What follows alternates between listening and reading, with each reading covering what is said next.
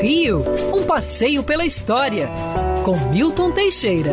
Amigo ouvinte, dia 29 de novembro de 1807, Portugal estava em polvorosa. A família real embarcava para o Brasil em 16 navios.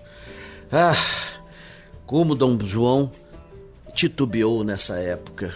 Inicialmente queria mandar o filho Pedro, depois queria mandar só as princesas. Finalmente, em cima do laço, quando os franceses já invadiam Portugal, ele resolveu embarcar com toda a família. O embarque foi uma confusão danada. Metade da população de Lisboa estava no cais da Ribeira. Todos queriam embarcar à força. Houve casos de pessoas embarcarem e as malas ficarem, casos das malas embarcarem e as pessoas ficarem. No final teve gente nadando até os barcos e assim embarcando. Até hoje não se sabe quantos vieram para o Brasil, mas D. João salvou a monarquia lusitana. O próprio Napoleão que mandou a invasão, comandou a invasão da, da, da, Península Ibérica, disse: Este patife me enganou. Realmente, Dom João enganou Napoleão.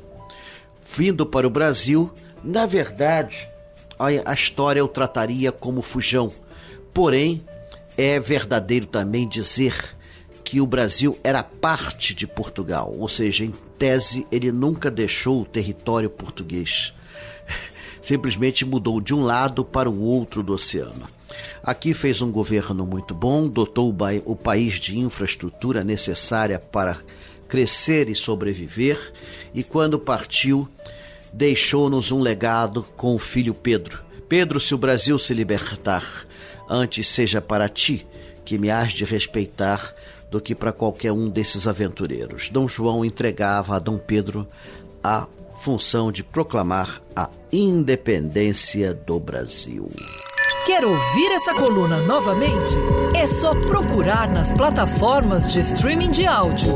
Conheça mais dos podcasts da Band News FM Rio.